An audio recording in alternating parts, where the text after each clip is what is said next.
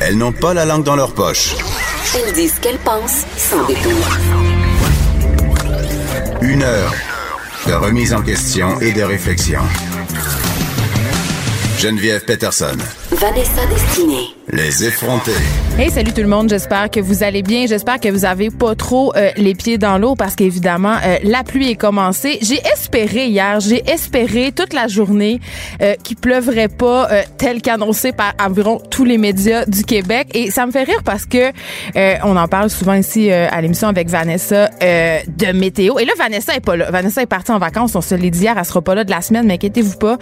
on va être ensemble. On a une grosse émission et je vais tout de même vous parler de météo parce que c'est le sujet de prédilection au Québec, surtout quand on vient des régions. Moi, j'ai grandi avec météo médias ouverts en permanence. Pour vrai, là, la télé jouait en sourdine et je savais absolument tout ce qui se passait au niveau météorologique et c'était pas moi, c'était pas mon obsession, c'était l'obsession de mon père.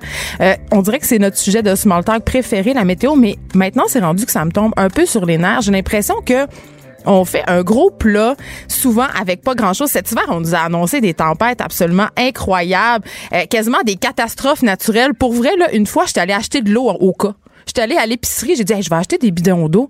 Tout d'un coup, genre ça gèle, puis les tuyaux gèlent, puis là on a plus d'eau, ça me fait vraiment fait paniquer. Puis finalement, il était tombé juste une petite bordée bien normale. Et là, je sais en ce moment qu'il y a des gens qui nous écoutent puis qui se disent mais là Geneviève, tais-toi, je veux dire il annonce des inondations. Il y a des gens en ce moment qui sont allés chercher des paquets de sable pour protéger leur résidence. Oui, je le sais.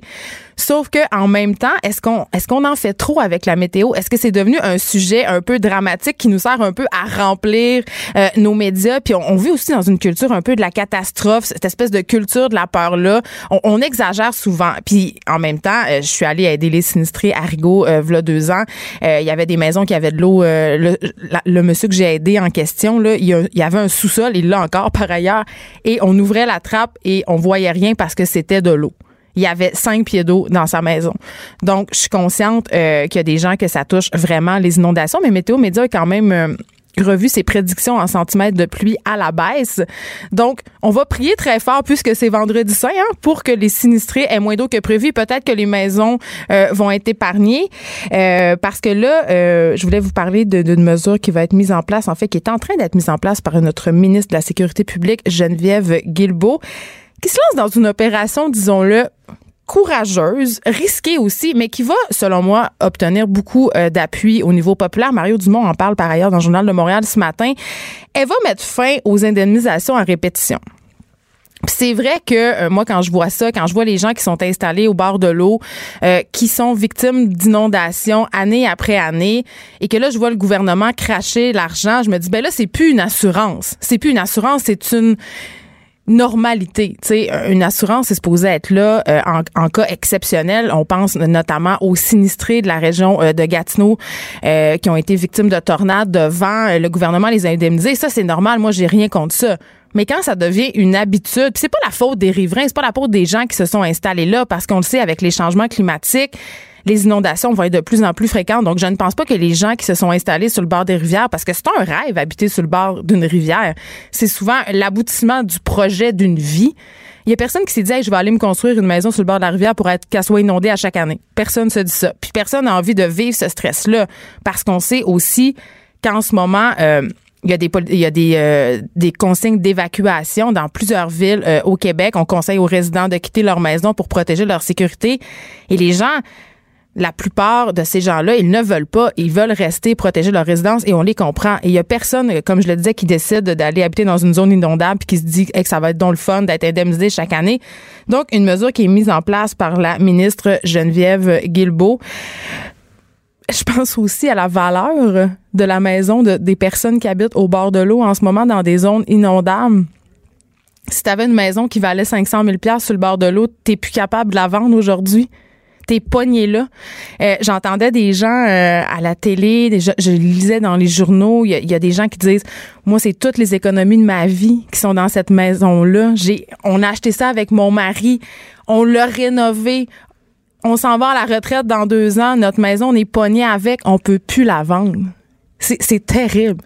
C'est vraiment dramatique pour ces gens-là. Puis les municipalités aussi qui ont octroyé les permis de construction j'espère qu'ils s'en laveront pas les mains aussi de, la situation de ces gens-là parce que c'est bien beau de dire euh, le gouvernement doit indemniser, le gouvernement doit payer, mais ces, ces villes-là, ils ont donné les permis. Ils les ont donné.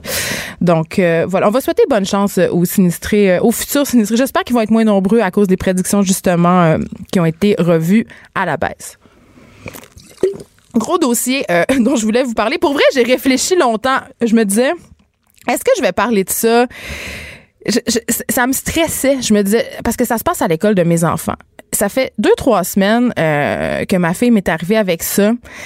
Euh, c'est à propos des cours de sexualité elle m'est arrivée un soir après l'école, elle s'est assise à la table et là je, connais sa petite face quand elle a quelque chose à me dire puis qu'elle est pas trop sûre de comment elle va me dire ça parce que elle connaît sa mère euh, un peu féministe, elle connaît aussi sa mère un peu grande gueule qui travaille dans les médias, fait qu'elle sait que ce qu'elle me dit peut avoir des répercussions. Euh, puis elle a, des fois elle a peur que j'en parle publiquement. Mais dans ce temps-là, elle me le dit. Elle me dit Ah, ça, maman, j'aimerais ça que t'en parles pas, j'aimerais ça que tu fasses pas une chronique avec ça. Et je respecte son choix. Mais là, ma belle Alice, quand elle m'a parlé euh, de cette affaire-là, elle avait, comme on dit en bon français, un agenda. elle voulait, elle voulait m'en parler parce qu'elle voulait que je vous en parle.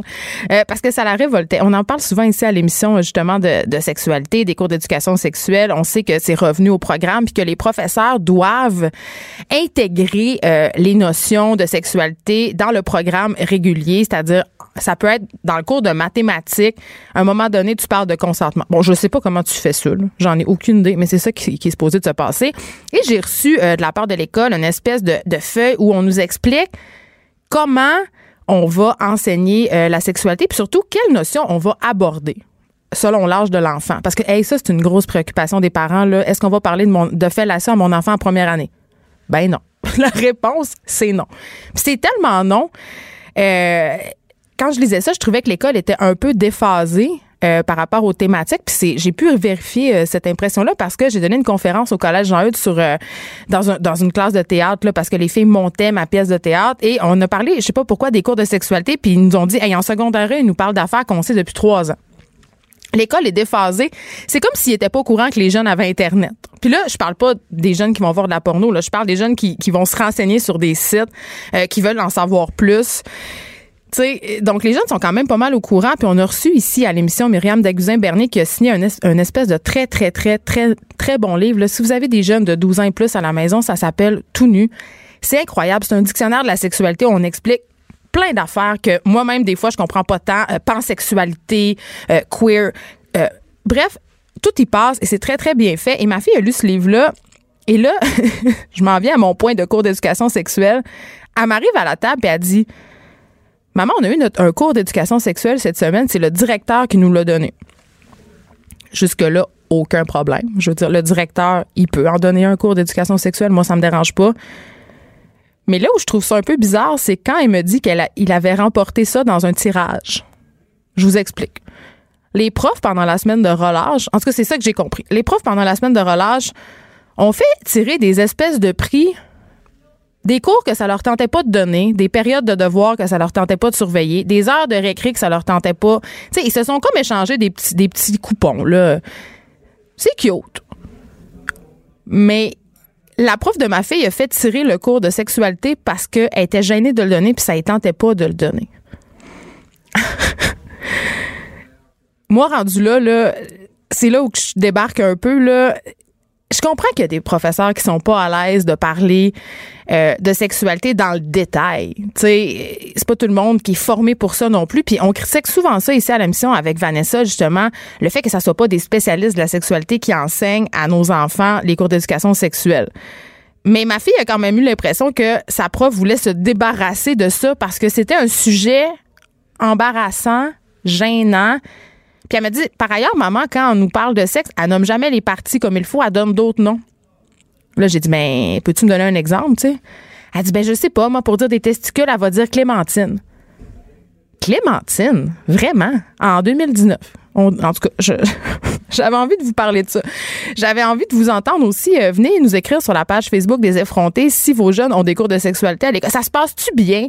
Est-ce qu'ils vous en parlent? Moi, ma fille, elle me dit carrément qu'elle avait absolument rien appris puis qu'elle a expliqué aux gens euh, parce que euh, un des exercices dans le cours c'était de nommer des choses en lien avec la sexualité. Puis il y a quelqu'un qui a dit pornographie. Et là euh, le directeur était un peu outré puis a dit ben savez-vous c'est quoi la pornographie? Et une personne de répondre ben c'est des films que les gens écoutent pour aider à se masturber. Et ça a l'air que la réponse n'a pas fait l'affaire du directeur. 2019 tout le monde. 2019 voilà. Donc, j'ai décidé de vous en parler et j'assume. J'espère que, qu'à l'école, ils seront pas trop insultés.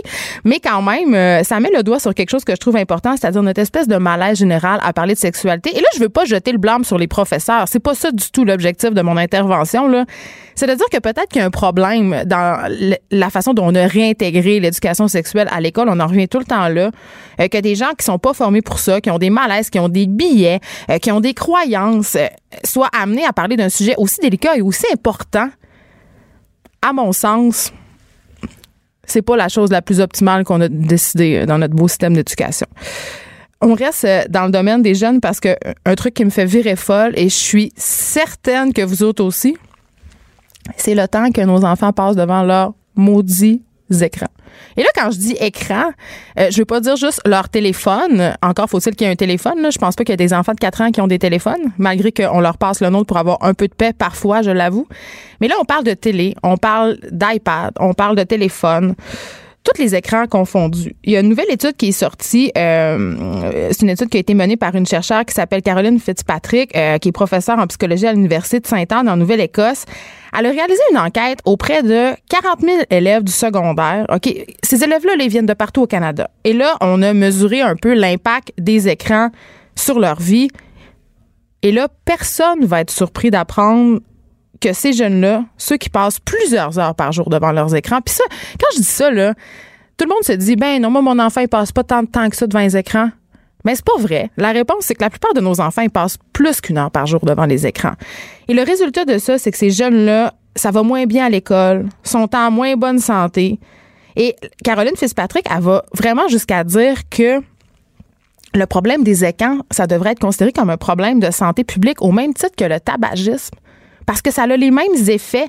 On remarque que les jeunes qui consomment beaucoup d'écrans, évidemment, euh, ils font moins d'activité physique. Donc, ils sont plus obèses. Ils mangent moins bien parce que souvent, ils mangent devant leurs écrans.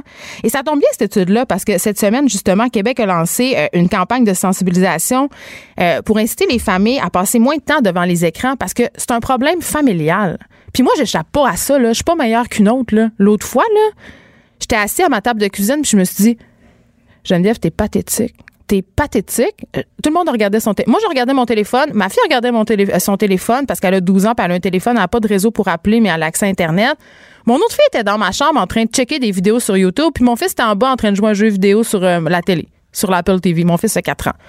Mon fils de 4 ans joue à des jeux vidéo. Moi, je, moi, j'étais le genre de mère qui se disait, hey, mon enfant, il va avoir juste des jouets en bois, on va aller au parc, on va faire des activités physiques, là. Il mangera pas de sucre, pas de bonbons, pas rien, là. Ça va être extraordinaire. Et là, là, là, là, là, là, là, là. C'est pas ça qui s'est passé, pantoute. Quand t'es bien à bout, puis tu veux faire ton souper puis avoir la sainte paix, là, hey, j'ai ça que tu devant l'écran, tu penses? Dans le temps, c'était passe-partout. Moi, je me rappelle que ma mère, elle me disait Laisse-moi tranquille, va écouter passe-partout, je fais le souper. Là, c'est le retour de passe-partout. Mais les écrans, on rit avec ça, mais c'est un, vraiment un fléau.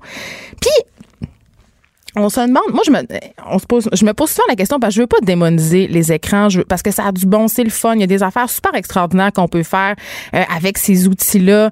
Euh, sur les médias sociaux, il se passe pas juste des choses négatives, mais quand même, je remarque que les jeunes, puis moi la première, ils passent énormément de temps à texter c'est pas vraiment des choses constructives là qui font euh, ils font pas sont pas en train de faire des projets de science ou en train de lire sur la la, la des notions scientifiques sur Wikipédia parce que c'est ça toute notre belle idée qu'on a de l'internet là. Oh my god c'est une encyclopédie formidable. Faisons des grands projets ça va être super hein, on fait juste euh, on fait juste parler avec du monde puis checker des memes puis des photos de chats là puis checker aussi des faits sur Instagram c'est pas mal ça qu'on fait on s'entend là donc ça, me désole un peu puis euh, je suis pas la je suis pas la fille qui dit que ça isole nécessairement parce que en même temps, dans mon temps, je suis tellement vieille au secours.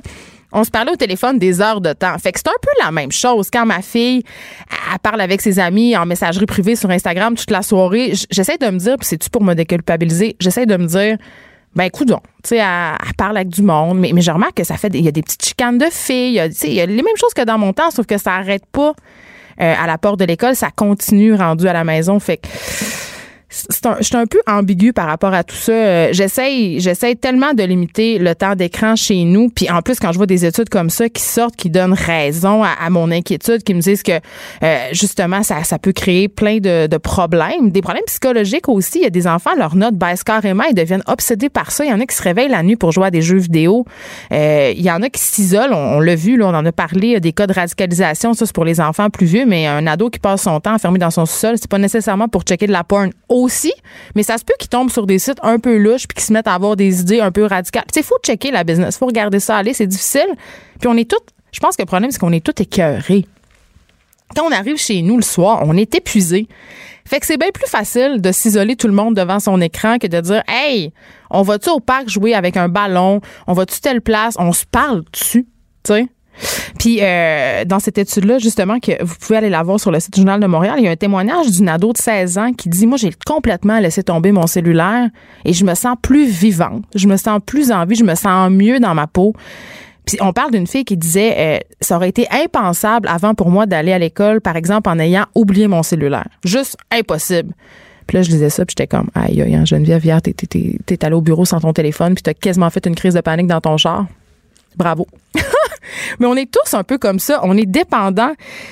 Puis je pense que c'est quand on, s'impose un peu de s'en passer qu'on voit la place que ces objets-là ont dans nos vies. Euh, donc c'est ça. Puis j'en ai pas de solution miracle pour vous à matin. On sait tous qu'il faut baisser le temps d'écran. Il y a un livre par contre que j'ai lu qui m'a beaucoup aidé parce que c'est pas culpabilisant. C'est un livre qui nous donne des outils sur comment gérer euh, les écrans justement quand on a des enfants.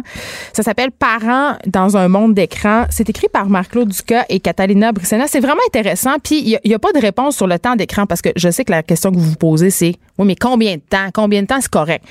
Euh, Dans les recommandations de l'étude dont je viens vous parler, les enfants de moins de deux ans c'est aucun écran, aucun je dois avouer que je trouve ça quand même logique, là, même si je vois souvent des bébés avec des téléphones puis qu'il y a beaucoup d'applications. Puis j'ai été la, mère qui a acheté des DVD de bébé Einstein là, pour mon enfant pour supposément euh, l'aider à se développer. Là, mais je suis pas sûre que rétrospectivement, c'est une tant bonne chose. Les enfants âgés de 2 à 5 ans, moins d'une heure. Et là, c'est là que ça se gâte. Les amis de 5 à 17 ans, maximum de 2 heures. J'échoue lamentablement. J'échoue lamentablement. Mais écrivez-moi, écrivez-moi sur la page Facebook des effrontés pour me dire comment vous gérez ça, les écrans chez vous, puis comment vous gérez ça vous-même. Est-ce que vous prêchez par l'exemple ou vous êtes comme moi, un cas désespéré, parce que moi, j'ai bien beau dire à mes enfants de lâcher leurs écrans, j'ai mon téléphone greffé dans la main 24 heures sur 24. On s'arrête un peu, il y a Elise Jeté qui va venir faire sa chronique culturelle après la pause. Un regard féminin sur l'actualité. Des opinions différentes. Jusqu'à 10 heures. Les effrontés. On est avec euh, Élise Jeté. Elle est venue faire euh, sa chronique culturelle comme à chaque vendredi. Mais là, je vous tease un peu parce que tantôt, on va avoir Ingrid Falaise. Donc, euh, je voulais, je voulais vous agacer un peu pour que vous restiez là jusqu'à la fin. Disons-le.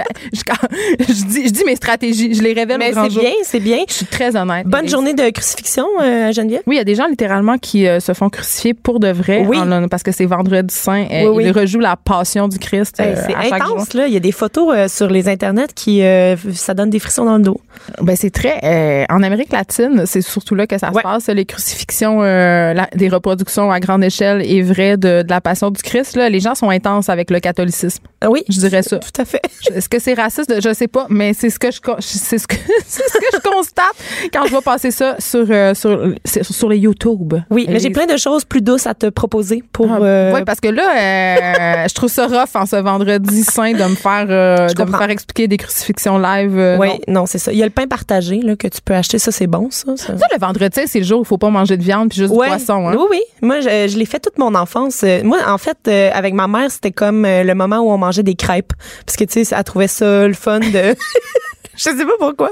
Mais tu sais, on mangeait toujours des crêpes parce qu'elle disait, ben, tu sais, il y a pas de viande là-dedans. Fait que c'est, on respecte les règlements. Mais l'idée de manger du poisson n'a jamais effleuré l'esprit de ta mère. c'est ben, ça que tu nous dis, Peut-être qu'on en a déjà mangé, mais moi, j'ai vraiment un souvenir de crêpes. Tu sais, moi, pour, pour moi, c'était une excellente journée, le vendredi saint. C'était des crêpes pour souper. Oui, oui. C'est pas un endroit, un moment où euh, on se privait, en fait. Moi, je fais ça des fois avec mes enfants, Élise, euh, à l'heure du souper, quand je suis vraiment euh, découragée ou juste épuisée, là. Ouais, ben on se fait à déjeuner. Ben, pourquoi pas?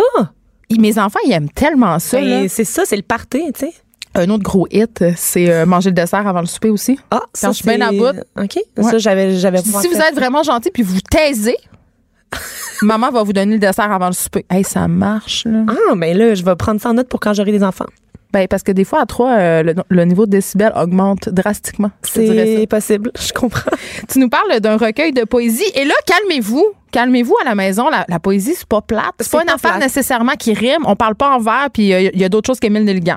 Bon, oui, on a t'as raison, Geneviève, mais euh, tu trouves souvent, euh, tu me trouves souvent un peu déprimante avec mes suggestions euh, culturelles. Est-ce que ça va bien, les Euh, ça va super bien, mais euh, j'ai pas fini de te plonger dans un état dépressif avec ce recueil qui est par, par contre excellent. C'est vraiment un bon recueil, mais c'est déprimant. Ben, le titre en soi est, était quand même annonciateur d'un- d'une certaine vibe. Ouais. Je suis célèbre dans le noir. Je Bon. suis célèbre dans le noir. C'est le troisième recueil de poésie de Frédéric Dumont. C'est la dernière parution des éditions de l'Écrou. Et euh, ça se passe euh, au début dans un hôpital psychiatrique. Donc, notre personnage principal euh, quitte un hôpital psychia- psychiatrique et euh, il essaie de remonter la- à la surface. Il habite chez ses parents. Il est pas capable de faire grand-chose. Fait que là, tu me- ce, que tu, ce que tu nous révèles aujourd'hui, Élise Jeté, c'est que dans un recueil de poésie, il peut y avoir une histoire, Oui. la narrativité, il peut se passer quelque chose. il y a une histoire, il y a des chapitres, il y a des étapes dans Je ce suis contente euh, que tu nommes la maison d'édition, les éditions de l'écrou, parce que c'est une maison euh, qui est quand même euh, relativement récente dans le paysage littéraire au Québec. C'est une maison qui est novatrice, justement, qui fait la place aux jeunes voix.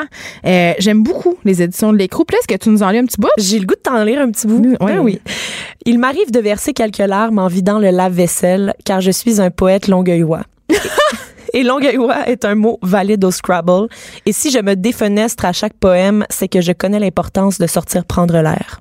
C'est très beau. C'est drôle. C'est drôle, c'est beau. C'est euh, il y, a, il y a un style en fait qu'on reconnaît beaucoup aux éditions de l'écrou. Tu parlais de, de poèmes qui ne riment pas nécessairement, qui ne sont pas euh, forcément du Émile Nelligan euh, décliné. Ben, c'est des poèmes souvent un peu, j'appelle ça un, peu- un peu trashos, euh, Oui. qui utilisent du langage populaire, euh, Exactement. du franglais. Mhm. euh, des, tu sais, ils jouent vraiment beaucoup avec la langue. C'est bien parce que c'est ça la poésie, c'est s'amuser avec les mots dans une complète liberté. Oui. Fait que c'est un recueil que je conseille à tout le monde. Euh, J'ai presque terminé de le lire, puis euh, je l'ai dévoré en une semaine euh, à temps perdu. Je suis célèbre dans le noir de Frédéric Dumont. Allez, allez acheter ça. Lire de la poésie en cette longue fin de semaine, Pascal, vous serez en congé contemplatif. C'est Hey, une hein? très bonne chose. Non, mais Ben oui. c'est le fun, les recueils de poésie, parce que tu peux en lire des petits bouts, tu peux revenir. tu C'est une bonne lecture de métro. Euh, moi, je, je lis souvent dans le métro. Ou de euh, toilette. Oui, ben non. peut-être pas. Les gens, ils laissent des recueils de poésie, mais c'est parce que je connais trop d'auteurs. Ouais, ou, le, ou journal de Montréal. c'est ça qu'on Je sais pas pourquoi tu dis ça. toilette. En tout cas.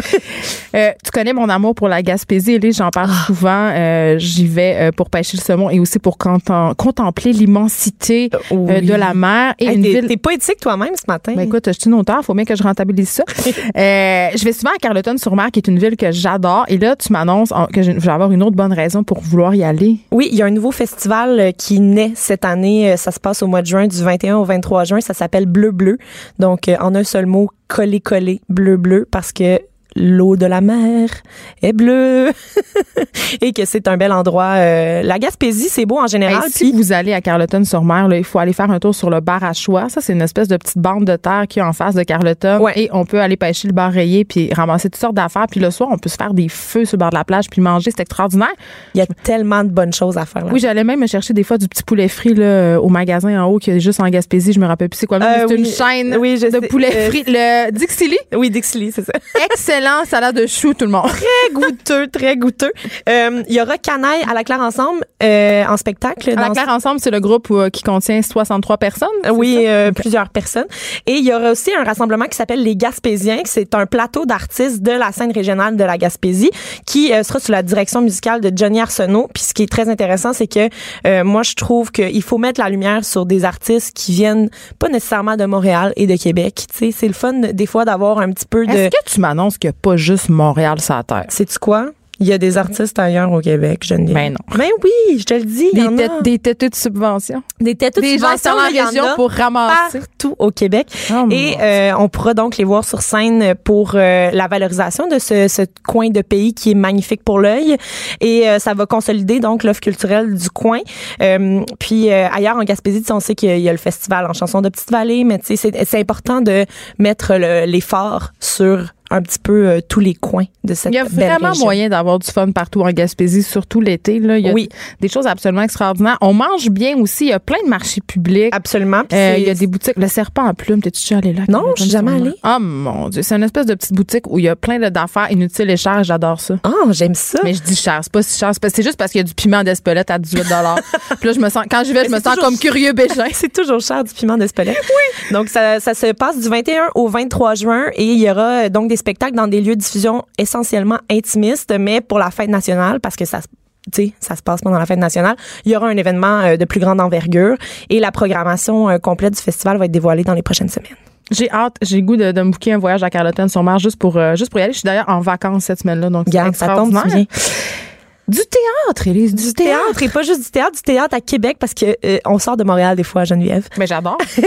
Et euh, c'est le théâtre du Périscope à Québec qui euh, qu'on met en lumière euh, cette semaine.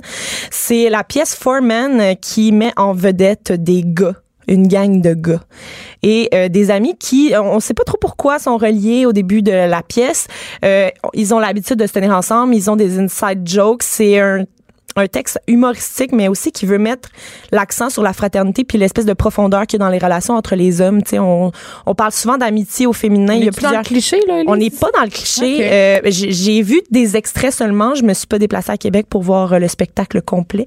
Par contre, euh, on en dit que de bons mots. Euh, et là, ils ont comme un événement malheureux qui se passe dans leur groupe et ils se retrouvent ensemble dans- sur une terre à bois pour jaser.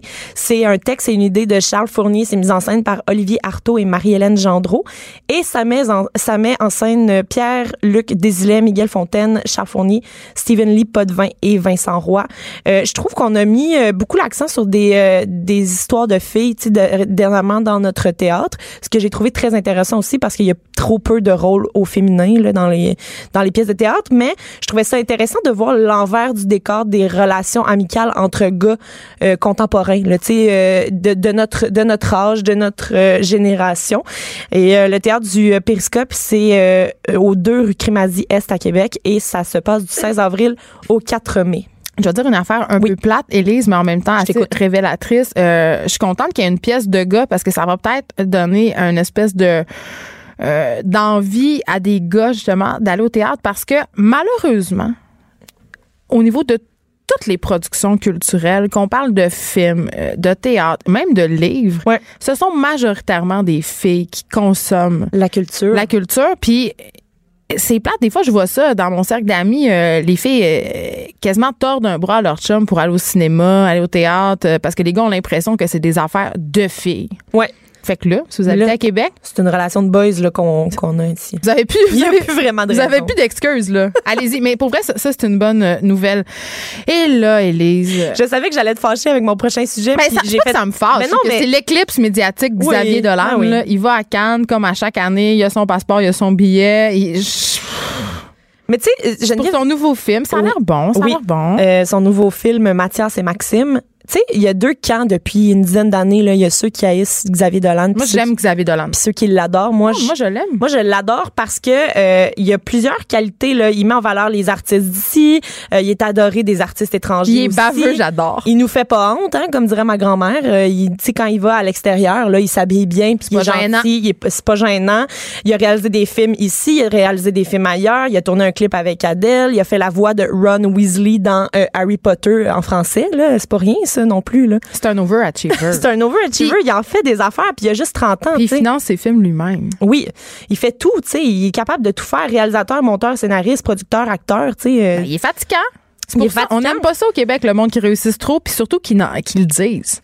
Oui, Parce mais que Xavier, il, il est pas... euh, Mais devrait-il s'excuser d'avoir autant de succès, tu sais, autant de ben, talent? Moi, je ne crois pas. Au. Québec, c'est un peu ça. Tu dois Ouais. t'excuser d'avoir du talent. Puis là, on a appris cette semaine donc que, que Xavier Dola- Dolan était une fois de plus en lice pour la Palme d'Or Ben, au bravo. Festival de Cannes. Euh, il y a trois ans, il avait remporté le Grand Prix du jury avec juste la fin du monde. Donc, il y aura une nouvelle chance de s'essayer euh, pour la Palme avec Mathias et Maxime.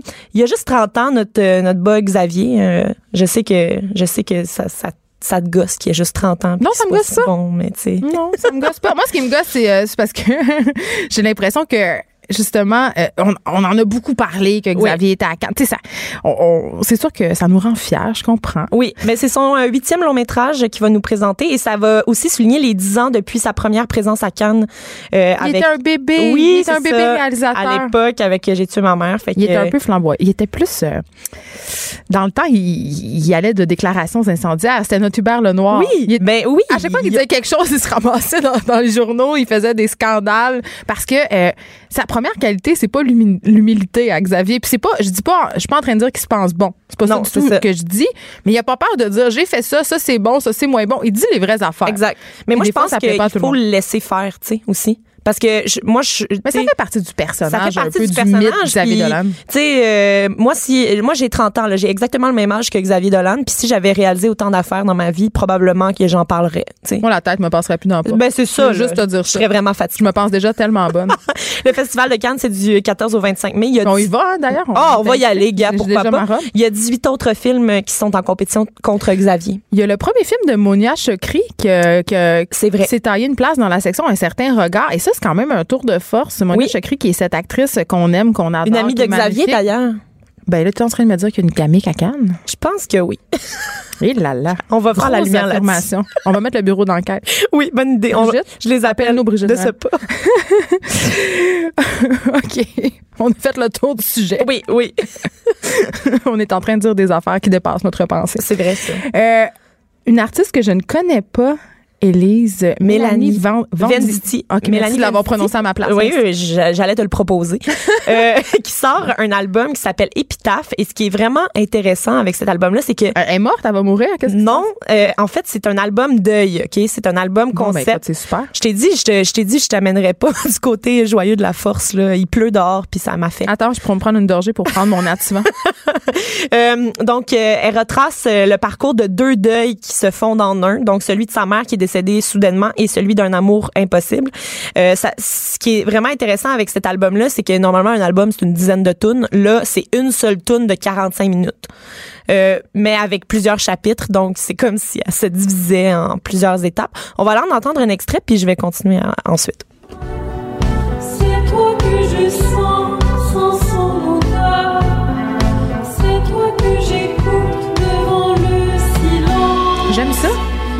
Mais- Élise, Oui. ils ont toutes la même voix. Tu trouves? La petite voix de femme-enfant. là. Eh. Tout le temps. Ben, C'est bon, hein, vous avez Tu vois, ça? quand tu fais ça, moi, j'entends pas la même chose que. Non, mais c'est euh, des petites voix susurrées, un peu aiguës de, de petites filles. Je- c'est- c'est- Il y a peut-être une a tendance, il y a peut-être une tendance, mais euh, il, y a, il y a un côté très arrangé au niveau des euh, de, la, de la musique, euh, de la musique, de la guitare électrique, la basse. Mais ça Euh, me parle. Je- je- J'avais l'air d'aimer ça. Là. oui. Et euh, ce qui est intéressant, mais ce qui est vraiment triste aussi, c'est que dans le fond, le soir où sa mère est décédée, elle a reçu un appel d'un ambulancier pour lui annoncer la mort subite de sa mère. Et euh, elle, se faisait déjà demander où est-ce qu'il fallait qu'il amène le corps. Tu sais, c'était vraiment, euh, ça a été vraiment trash comme euh, moment. Et euh, au même moment, elle, elle a décidé d'aller dans les bras du gars qu'elle voyait à l'époque et euh, en se réfugiant chez lui et en continuant à jaser avec ce gars-là, ben, elle s'est rendue compte qu'elle, elle l'aimait puis lui, il l'aimait pas. Fait que, tu sais, elle a comme vécu. À une suite de bonnes nouvelles? Tu sais, quand tout chie, là. c'est ça. Fait que c'est un peu euh, ce compte rendu-là qu'elle nous fait. sur un moyen temps pour elle. Sur un moyen temps. Fait que ça s'appelle Épitaphe avec un S et c'est Mélanie Venditti. Ça sort aujourd'hui. Et là, Élise, tu m'as gardé le meilleur pour la fin. Oui. Parce que je t'ai jamais révélé ma passion pour Philémon Simon. Et d'ailleurs, Philémon Simon, il est drôle sur Facebook. Il Et, est euh, drôle, On a déjà eu une chicane. Facebook, moi puis lui, à cause du Non. Nutella. Oh Ah. oui, une au chicane moins, épique à cause du Nutella. Ben, au moins, c'est une chicane de Nutella, là. C'est pas une chicane de. Mais j'étais la pire personne au monde parce que je disais que j'aimais le Nutella, puis il y a l'huile de palme, puis les orang-outans, puis... euh, Ah, OK. Bon. mais je, je l'aime quand même. On s'est réconciliés. Ah, ben, mais j'adore sa musique. Je trouve que Philémon Simon, c'est un de nos grands talents. Puis je trouve qu'on n'en parle pas assez, qu'on le connaît pas assez, puis qu'il est pas assez célèbre. Euh, oui, mais là, moi, en tout cas, moi, je, il est célèbre dans mon cœur depuis de nombreuses années. Et il avait créé une espèce de petite zizanie de l'industrie euh, cet automne en annonçant qu'il lancerait son nouvel album de manière indépendante, qu'il quittait sa maison de disques. Et euh, On le reconnaît. Oui, c'est ça. Et le 24 mai prochain, euh, il nous sortira l'album Pays, son, nouvel, son plus récent album. Il l'a fait sans maison de disque. Et il l'a fait sans maison de disque. Il s'est trouvé plusieurs partenaires, puis des, des gens qui étaient down avec son nouveau son. Et le troisième single sort aujourd'hui. Ça s'appelle Latte Chumé. Et c'est vraiment bon. On va aller en entendre un, un petit bout. Quand je t'ai croisé avec ton papa, J'étais si fier de t'en être mise. Ça m'a mis à l'envers. Noël était passé comme un taxi. T'avais fêté avec tous tes papas. Ça m'a mis à l'endroit. Quel genre de vie que j'aurais voulu. Revivre l'enfance et tous les débuts. Alors tu t'es mise à me dire des choses horribles. Comme Un regard féminin sur l'actualité. Des opinions différentes. De 9 à 10, les effrontés.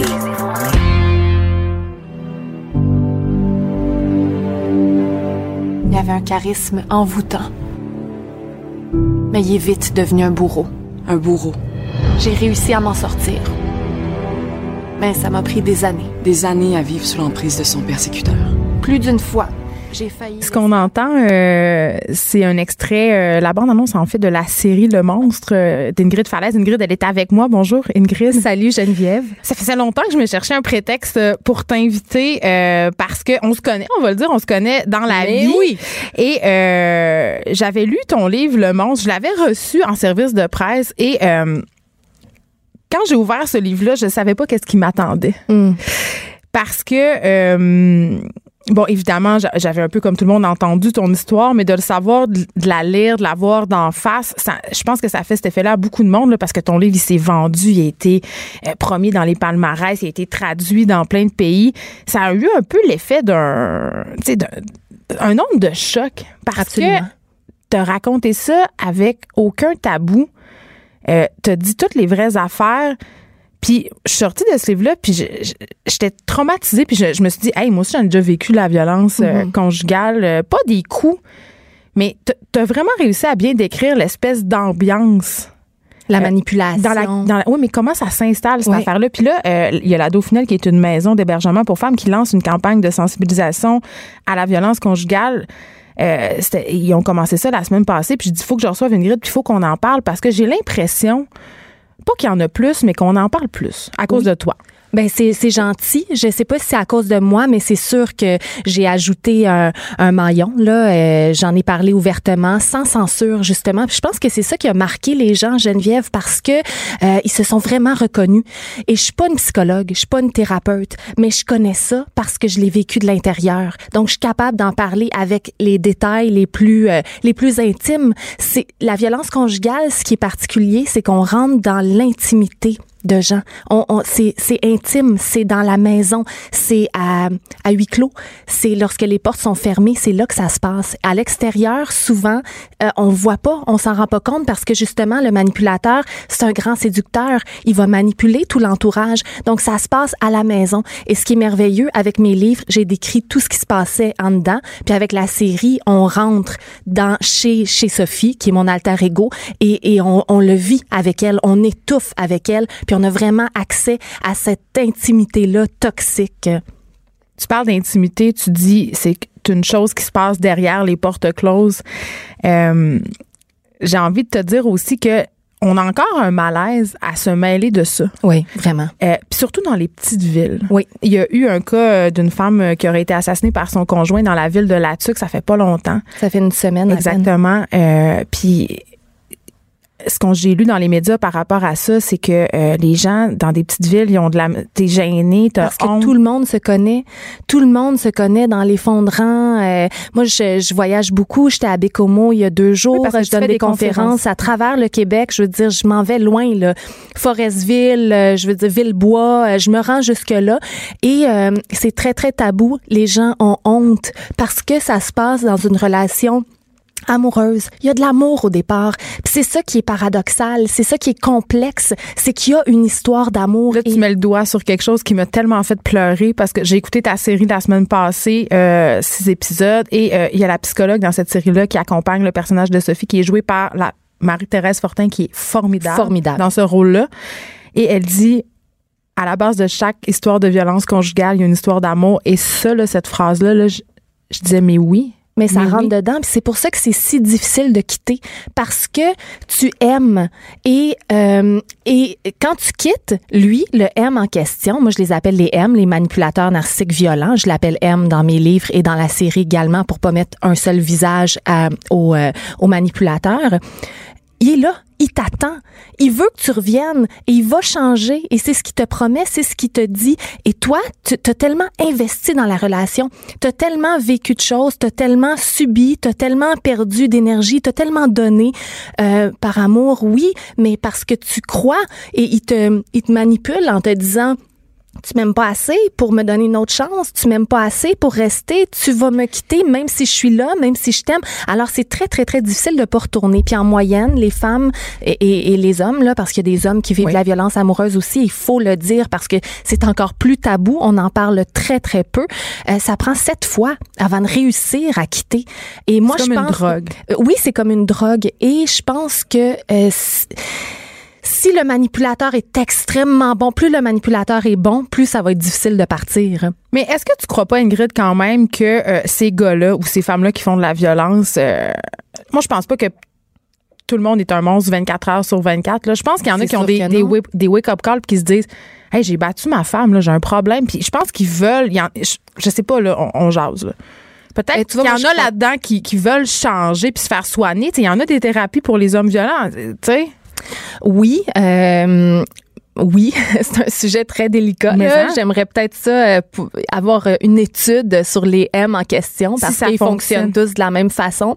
Euh, moi, dans tous les puis c'est drôle, on me posait la question avant-hier à Bécomo, est-ce qu'un M ça change? Dans les milliers de messages que j'ai reçus, des milliers, mon Facebook est rempli il n'y a pas une fois qu'il y a une personne qui m'a dit mon M a changé. Au contraire. Donc, moi, c'est là-dessus que je me base. Euh, malheureusement, c'est des êtres très, très, très narcissiques. C'est la perversion narcissique. Puis encore une fois, je suis pas thérapeute, je suis pas psychologue, je parle de mon vécu et de ce que je sais euh, et ce que j'ai appris au fil des années et par mes propres thérapies aussi.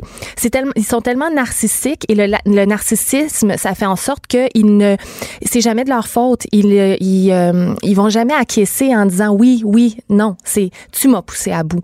C'est tu connais mon caractère. Tu as fait en sorte On que le voit dans la série, ça, comment le personnage de Sophie se met un peu à toujours marcher sur des œufs pour éviter l'éclatement, pour Oui. éviter la crise. Ça mais le cycle comme... fonctionne comme ça. Exactement. Oui, puis le cycle, euh, tu sais, je vais le répéter parce que c'est important. Ça commence de la même façon. Ça commence par la séduction. Là, là t'es tombé dans son filet. Il t'a Là, étudié. C'est beau au début. Là. Ah, mais c'est merveilleux parce que sinon, tu ça commence pas avec un coup de poing d'en face. Sinon, tu tomberais pas pour. C'est ça que les gens y pensent. Moi, quand j'entends des gens dire Mais pourquoi elle reste? Pourquoi elle restée? C'est bien niaiseuse. Mais non, c'est que ça s'est installé tranquillement.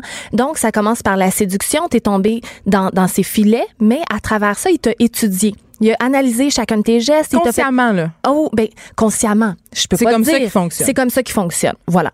Donc, il t'a étudié, il te, te fait parler beaucoup, donc tu te confies et euh, ils, ils te font miroiter que tu es la personne la plus importante. Il y a jamais personne qui t'a surélevé à ce point-là. Il y a personne qui t'a aimé à ce point-là. Il y a la sortie, la, la, la série aussi Quicksand qui vient de sortir, une série suédoise qui est merveilleuse. J'ai comme l'impression qu'elle calqué un peu sur le monstre. C'est vraiment, euh, il, y a, il y a le même cycle. Il y a la, euh, la séduction, il te, il t'amène à des endroits que t'as t'as jamais visité. Tu sais, p- pas physiquement là, mais des émotions. Ils te font miroiter intense. le bonheur. C'est intense, c'est passionnel. Mais là, pendant ce temps-là, il installe la manipulation. Il installe, il détruit petit à petit ton identité. OK, mais. Donc, à ce moment-là, puis après ça, là, quand la crise vient, ben tout de suite, il s'excuse après la première crise. Mais- Mais, t'es déjà attaché, t'es déjà pris au piège, t'aimes déjà à la folie, tu sais. Tu comprends ce mais- que je veux dire? Mais moi, j'ai envie. Oui, je comprends, mais en même temps, maudit, la première fois qu'il te sac un coup de poing d'en face, Il comment surpris. tu te sens? Mais il est surpris. Toi, t'es surprise. Je veux dire, t'en reviens pas que ton l'homme qui t'aime t'a fait ça. Lui-même, il est surpris. Il, il, il s'excuse de mille et une façons. Mais c'est pas il la première fois qu'il le faisait, là, dans ton cas, là. Je veux Ben dire. non, mais il y a, une- il y a euh, une première fois. Non, mais je parle dans ses autres relations, il devait être violent aussi. Mais je sais pas, On moi, le sait ça. pas. Ben non, c'est toujours de la- dans la série, on le voit, c'est elle la folle, c'est Yasmine la folle. Ouais. Donc, moi, la première fois que ça m'arrive, on est tellement surpris.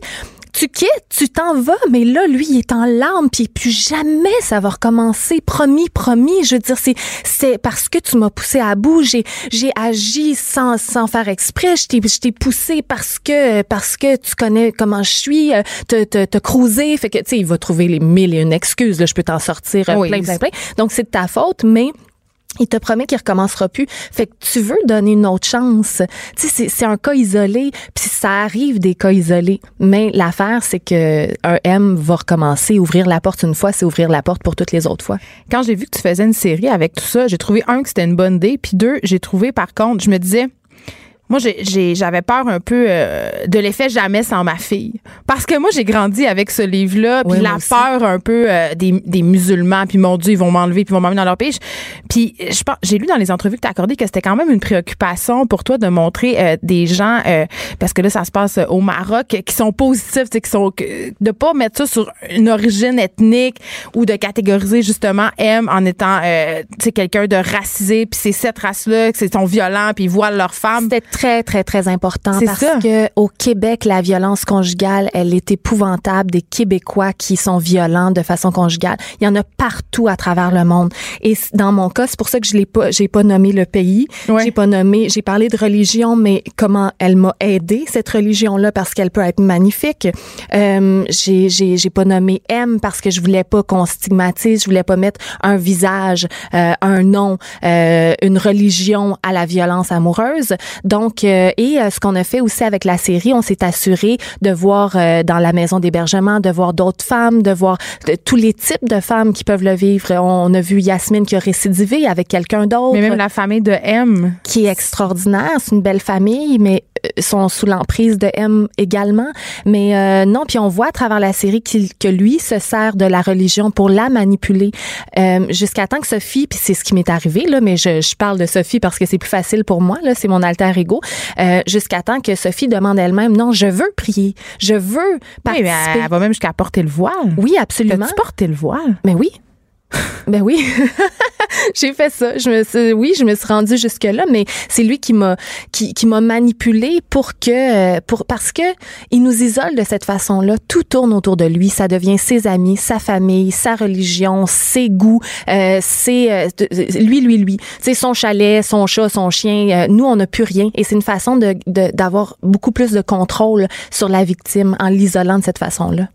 J'ai envie de te demander si tu es devenu un peu le visage de la violence amoureuse, puis c'est une bonne chose parce que ça nous a permis d'en parler, mais toi comme comme fille, comme actrice, comme personne qui est autre chose qu'une victime entre guillemets Ben de oui, violence vraiment. amoureuse, t'as-tu peur comme de rester pognée avec cette image-là puis de parce que t'en as fait ton métier quelque part là maintenant, Oui. tu gagnes ta vie avec ton drame entre guillemets là, va, c'est soyons délicats, mais c'est quand même ça. Est-ce que t'as peur de de rester le pognée avec ça? Ben non, tu vois là, j'ai une émission qui sort à Canal Vie qui s'appelle Mon premier flip euh, avec mon chum. Parce que t'es autre chose que ça, Ben oui, là. mais je suis Ben encore oui. une comédienne. On me voit à Salut Bonjour, je suis chroniqueuse. Euh, J'écris, je vais écrire sûrement autre chose que j'ai mis un petit peu sur la glace parce que j'ai pas le temps en ce moment. J'ai un autre projet qui va sortir à l'automne dont on parlera pas pour l'instant parce que je peux pas. Mais j'ai plein, plein, plein de choses qui s'en viennent, qui qui euh, rejoignent mon, mon métier initial. Puis oui, moi, je, ce que j'aime, euh, ce que j'ai véhiculé en fait, c'est un message de lumière, d'espoir. C'est qu'il y a une vie après. C'est il y a une vie après, il y a une vie après la violence amoureuse, puis des ailes, ça repousse. Et c'est ce que j'ai véhiculé comme message. Donc, tu- je pense que toi, euh, euh, les, les, les auditeurs, tout, vous me voyez pas en tant que victime parce Non. que c'est pas comme ça que je me présente. Il y en a qui le font, moi non. Donc, je me suis servi de cette histoire-là euh, comme résilience en fait pour montrer aux femmes que on peut être heureuse après et que euh, que, que toutes les femmes peuvent s'en sortir avec la tête haute et les épaules fières. Parce que c'est c'est ça, quand t'es pris prisonnière dans une situation, un cercle de violence, t'as l'impression qu'il y a pas d'après parce que t'as plus d'estime de toi. Mhm. T'es plus rien. T'es brisé complètement. La reconstruction, elle est très, très, très longue et très difficile. C'est pour ça que j'ai écrit Le monstre, la suite aussi, parce que euh, toutes les femmes me demandaient, OK, moi j'ai vécu Mais ce que vécu également, mais après, qu'est-ce qui se passe après? Alors, je l'ai écrit aussi sans censure. Les, les deux livres se, se lisent euh, un à la suite de l'autre. Ça, ça aurait pu être un seul bouquin, mais, euh, mais voilà, pour démontrer euh, tout ce qui se passe dans, cette situation-là. Merci Ingrid pour ta générosité. Pour vrai, allez écouter Le Monstre si vous l'avez pas vu. Euh, c'est une série quand même qui fait très réfléchir puis qui apporte. C'est pas ni noir ni blanc. J'ai aimé, c'était très nuancé. Euh, puis on présente vraiment tous les, euh, les visages de la violence conjugale. Merci beaucoup. Hey, j'espère que vous allez passer un beau week-end de Pâques. Moi, je vais tellement me lâcher lousse dans le chocolat puis dans le bar à pain. Je m'en vais à cabane à sucre avec mes enfants. Puis on va espérer qu'ils seront pas trop sur leurs écrans. Bon week-end. On se retrouve mardi.